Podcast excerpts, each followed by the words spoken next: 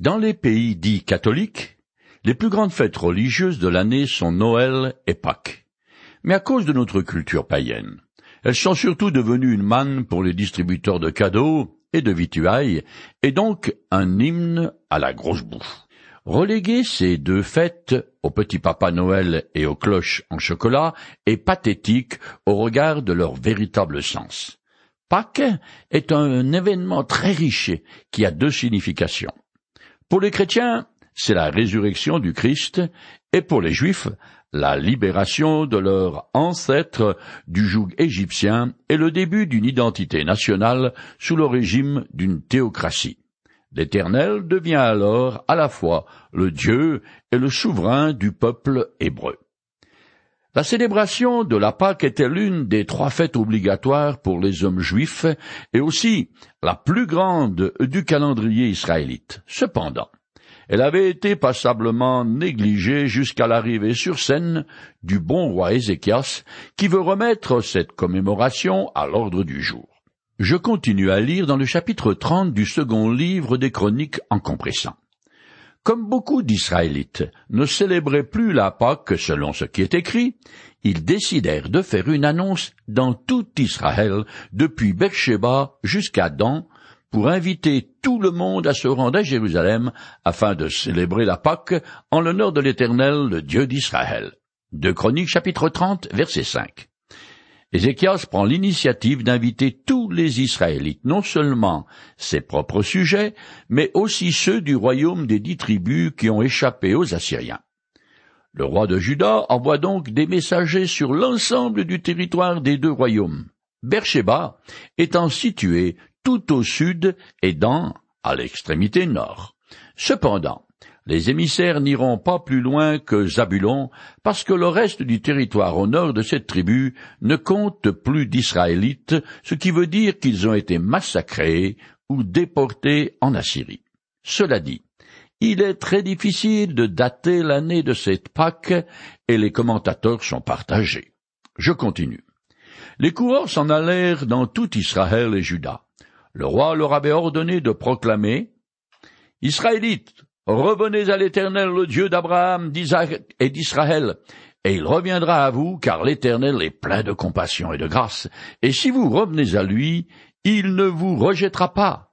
Les coureurs passèrent ainsi de ville en ville, mais on se moquait d'eux, et on les tournait en dérision. Cependant, quelques membres des tribus d'Azer, de Manassé et de Zabulon s'humilièrent et se rendirent à Jérusalem. Un peuple nombreux afflua donc à Jérusalem pour célébrer la fête des pains sans levain au second mois. Ils formèrent une immense assemblée, ils se mirent à détruire les autels qui se trouvaient dans la ville, et ils firent disparaître tous les encensoirs en les jetant dans le ravin du Cédron. Puis, on immola les agneaux pour la fête, le quatorzième jour du second mois. Beaucoup de gens n'avaient pas accompli les rites de purification mais ils mangèrent quand même l'agneau de la Pâque, contrairement à ce qui est écrit. C'est pourquoi Ézéchias pria pour eux en ces termes. Éternel, toi qui es bon, veille pardonner à tous ceux qui se sont efforcés de tout leur cœur à se tourner vers Dieu. L'Éternel, le Dieu de leurs ancêtres, même s'ils ne se sont pas purifiés comme cela est requis pour un acte cultuel. L'Éternel écouta la prière d'Ézéchias, et laissa le peuple indemne. De Chroniques chapitre 30, les versets 6 à 20. La Pâque se célébrait au printemps, le quatorzième jour du mois de Nisan, puis était suivie par la fête des pains sans levain qui durait une semaine. Selon la loi de Moïse, l'observation de la Pâque devait se faire selon des règles de pureté rituelle relativement strictes et qui duraient sept jours. Or, les pèlerins ne sont pas arrivés à temps à Jérusalem pour se conformer aux ordonnances, et de toute façon, les Israélites venus des tribus du Nord, Azer, Manassé et Zébulon, ignorent complètement ces enseignements parce que leur royaume a sombré dans l'apostasie religieuse totale. Alors, le roi, en tant que régent de l'Éternel, intercède pour eux afin que Dieu leur pardonne les entorses aux règles rituelles concernant la célébration de la Pâque. Selon la loi de Moïse, ceux qui s'approchent du sanctuaire en état d'impureté rituelle sont frappés de châtiment. Mais ici, suite à la prière d'Ézéchias, Dieu ferme les yeux et passe l'éponge. Ce passage montre bien que même sous l'ancienne alliance, qui était remplie de rites à n'en plus finir, les dispositions intérieures, c'est-à-dire l'attitude humble de cœur, sont plus importantes que la stricte observation des prescriptions contraignantes de la loi. Je finis de lire le chapitre 30. Ainsi les Israélites qui se trouvaient présents à Jérusalem célébrèrent la fête des pains sans levain pendant sept jours, et dans une grande joie. Chaque jour, les Lévites et les prêtres chantèrent les louanges de l'Éternel en faisant retentir leur instrument avec force en son honneur pendant les sept jours de la fête. Ils mangèrent la viande des sacrifices, offrirent des sacrifices de communion et célébrèrent l'Éternel, le Dieu de leurs ancêtres. Toute l'assemblée décida de prolonger la fête de sept jours, et ces sept jours supplémentaires furent célébrés dans la joie, car Ézéchias, roi de Juda, avait donné pour le ravitaillement de l'assemblée mille taureaux et sept mille moutons, et les ministres avaient offert mille taureaux et dix mille moutons. Toute l'assemblée, judéens, prêtres et lévites, tous ceux qui étaient venus d'Israël, ainsi que les émigrés venus d'Israël ou habitant dans le royaume de Juda, tous étaient dans la joie. Une grande joie régnait dans toute la ville de Jérusalem.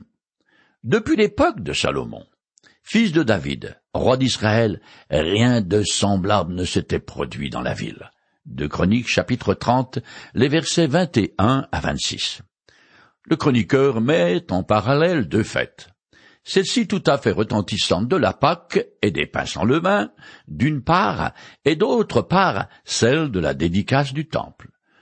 Toutes deux ayant duré deux semaines.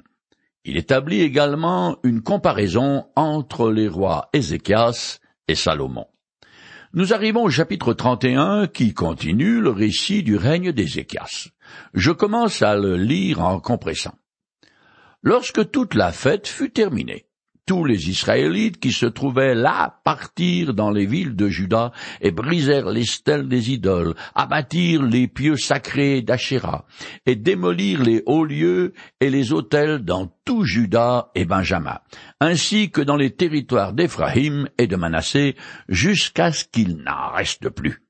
Puis tous les Israélites retournèrent dans leur ville, chacun dans sa propriété. De Chroniques chapitre 31 verset 1. L'auteur relève le fait qu'un retour à l'éternel implique l'abandon de toute forme d'idolâtrie. C'est seulement à cette condition que les Israélites venus des tribus du Nord peuvent réintégrer le peuple de Dieu, c'est-à-dire faire partie des élus. Dans les religions polythéistes, comme l'hindouisme, tous les dieux sont assimilés selon le principe. Plus il y en a, et mieux c'est. Mais ce syncrétisme est tout à fait inacceptable aux yeux du Créateur du ciel et de la terre. Il faut choisir entre l'adoration du Dieu unique et l'idolâtrie. Dès le début de son règne, Ézéchias a mis sa confiance en l'Éternel. Mais cela ne veut pas dire que sur une certaine échelle imaginaire, sa foi atteint de hauts sommets, car ce n'est pas la force de sa croyance qui compte, mais bien plutôt l'objet de sa foi, le Dieu unique vrai. Les fanatiques religieux qui rêvent du martyr et qui, revêtus d'une ceinture de bombes, se font sauter au milieu d'une foule dans le but de tuer le plus de monde possible, croient intensément à leur cause, mais il n'empêche qu'elle est fausse. Leur foi est mal placée et ils meurent pour un mensonge. Du temps où j'étais à l'école et que je devais passer un examen, on me disait parfois je vais serrer les poings pour toi. Ces paroles et ce geste superstitieux avaient pour but de m'aider magiquement à réussir l'examen. Plus la personne serre fort ses doigts et plus grands sont ses chances de réussite. C'est gentil et bien intentionné, mais ça me fait penser aussi à ce jeu de foire où il faut frapper une base métallique de toutes ses forces avec une masse. À l'intérieur de l'appareil se trouve un objet qui est projeté en hauteur. La puissance du coup est visualisée sur une jauge et si elle est suffisante, l'objet est propulsé jusqu'à faire sonner une cloche. Pour ce qui est de la foi, par contre, le plus important n'est pas sa force, mais son objet. On peut avoir beaucoup de foi, mais mal placée. Un grand prédicateur anglais avait coutume de dire Ce n'est pas votre foi en Jésus-Christ qui vous sauve, bien qu'elle en soit le moyen, mais la personne du Christ, le sang qu'il a versé et ses mérites. Une fois Jésus a demandé à ses disciples Qui dites-vous que je suis? Simon-Pierre lui répondit, Tu es le Messie, le Fils du Dieu vivant. Jésus lui dit alors, Tu es heureux, Simon, fils de Jonas, car ce n'est pas de toi-même que tu as trouvé cela, c'est mon Père céleste qui te l'a révélé. Matthieu chapitre 16, les versets 15 et 17. Cette foi de l'apôtre Pierre qui croyait que Jésus est le Messie était une conviction intérieure qui ne venait pas de lui mais du Saint-Esprit. Cette foi était bien placée, mais plutôt faible, puisque peu de temps après, Pierre a renié son maître. Je continue le texte. Ézéchias rétablit l'organisation des prêtres et des Lévites d'après leur classe. Dans ces classes, il assigna à chacun sa fonction propre. Les prêtres et les Lévites devaient s'occuper des holocaustes et des sacrifices de communion, du service, du chant, des cantiques, de la louange et de remerciements aux portes de la demeure de l'Éternel. Le roi réserva une part de ses biens pour les holocaustes du matin et du soir, et pour ceux des sabbats, des nouvelles lunes et des autres fêtes, selon ce qui est écrit dans le livre de la loi de l'Éternel. D'autre part, il ordonna à la population de Jérusalem de donner la part des prêtres et des Lévites, afin qu'ils puissent se consacrer aux tâches que leur prescrit la loi de l'Éternel. Dès que cet ordre eut été publié, les Israélites apportèrent en grande quantité les premières récoltes de blé, de vin nouveau, d'huile, de miel et de tous les produits agricoles. Ils apportèrent aussi la dîme de tous en abondance. Les Israélites et les Judéens qui habitaient dans les villes de Juda apportèrent eux aussi la dîme du gros bétail, des moutons et des chèvres, ainsi que celle des offrandes saintes qui étaient consacrées à l'Éternel leur Dieu. On fit des tas considérables des divers produits. Cette accumulation, commencée en mai-juin, ne prit fin qu'en septembre-octobre. Ézéchias et les ministres vinrent voir tout ce qui avait été apporté, et ils bénirent l'Éternel et son peuple d'Israël. Ézéchias s'enquit au sujet de ses dons auprès des prêtres et des Lévites. Alors le grand prêtre Azariou, un descendant de Tsadok, lui répondit. Depuis que le peuple a commencé d'apporter sa contribution au temple de l'Éternel, nous avons eu de quoi manger à satiété. Et il en reste énormément car l'Éternel a béni le peuple. Ce qui est entassé ici, c'est le surplus, Quant aux prêtres descendants d'Aaron, qui demeuraient à la campagne dans les alentours des villes sacerdotales, certains d'entre eux furent désignés nommément dans chaque localité pour assurer la distribution des vivres à tous. De Chroniques chapitre 31, les versets 2 à 19. Ces dons ont eu lieu entre le troisième et septième mois de l'année juive, c'est-à-dire entre la Pentecôte et la fête des tabernacles qui célèbre la première et la dernière récolte. L'auteur veut souligner la générosité du roi et du peuple envers les officiants du culte, dans le but express d'exhorter les Israélites revenus d'exil à les imiter afin que leur chef ait les moyens de reconstruire le temple et la ville de Jérusalem qui avait été entièrement détruit par les Babyloniens. Je finis le chapitre 31. C'est ainsi qu'Ézéchias agit dans tout le pays de Juda. Il fit ce qui est bien, juste et fidèle devant l'Éternel son Dieu, pour tout ce qu'il entreprit, qu'il s'agisse du service du temple de Dieu ou de l'obéissance à la loi et au commandement, il chercha à plaire à son Dieu de tout son cœur, et tout lui réussit. De Chroniques chapitre 31, les versets 20 et 21. Une fois encore, le chroniqueur pose le principe de la rétribution divine. La fidélité d'Ézéchias lui vaut la bénédiction de l'Éternel dans tout ce qu'il entreprend. Nous voici arrivés au chapitre 32 qui raconte les difficultés auxquelles le royaume du Juda a dû faire face. Je commence à lire en compressant. Après ces événements qui démontrèrent la fidélité d'Ézéchias envers Dieu, Sénachérib, roi d'Assyrie, vint envahir le territoire de Juda. Il assaisa les villes fortifiées et ordonna d'en forcer des remparts. Ézéchias, voyant que Sénachérib était venu avec l'intention d'attaquer Jérusalem, tint conseil avec ses ministres et ses officiers pour faire obturer les sources d'eau situées en dehors de la ville. Tous l'aidèrent et beaucoup de gens se rassemblèrent. Ils bouchèrent toutes les sources, y compris celles dont l'eau s'écoulait dans un canal souterrain.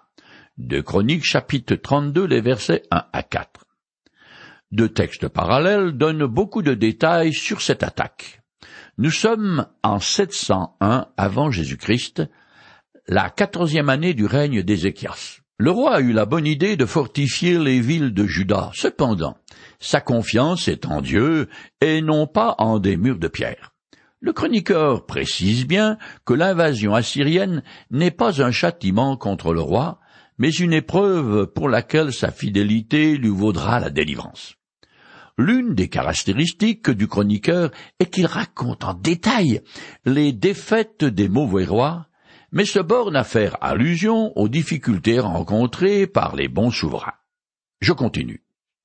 Ensuite, Ézéchias se mit courageusement à reconstruire toute la muraille de la ville là où il y avait des brèches, et il suréleva les tours, il la doubla d'une seconde muraille à l'extérieur, renforça les terrasses aménagées pour les cultures dans la cité de David, et il fit aussi fabriquer une grande quantité d'armes et de boucliers. Ensuite, Ézéchias établit des chefs militaires sur l'armée, puis il leur dit Soyez forts, et prenez courage, soyez sans crainte, ne vous laissez pas effrayer par le roi d'Assyrie et les troupes nombreuses qui l'accompagnent, car nous avons avec nous quelqu'un de plus puissant que lui. Nous avons avec nous l'Éternel notre Dieu. Il viendra à notre secours et il combattra pour nous. Alors toute la population fit confiance aux paroles d'Ézéchias. Après cela, Sénéchérib, roi d'Assyrie, envoya une délégation à Jérusalem pour dire en quoi placez-vous votre confiance? Ne voyez-vous pas qu'Ézéchias vous trompe quand il dit L'Éternel notre Dieu vous délivrera du roi d'Assyrie? Car aucun Dieu, d'aucune nation, ni d'aucun royaume n'a pu délivrer son peuple de moi-même ou de mes ancêtres, et vos dieux ne vous délivreront pas davantage de mon emprise. Sénéchérim avait aussi écrit des lettres outrageantes contre l'Éternel, le Dieu d'Israël. Ils parlèrent du Dieu de Jérusalem comme s'il s'agissait d'un Dieu des nations païennes. Simple ouvrage fabriqué par des hommes. De Chroniques, chapitre 32, les versets 6 à 19.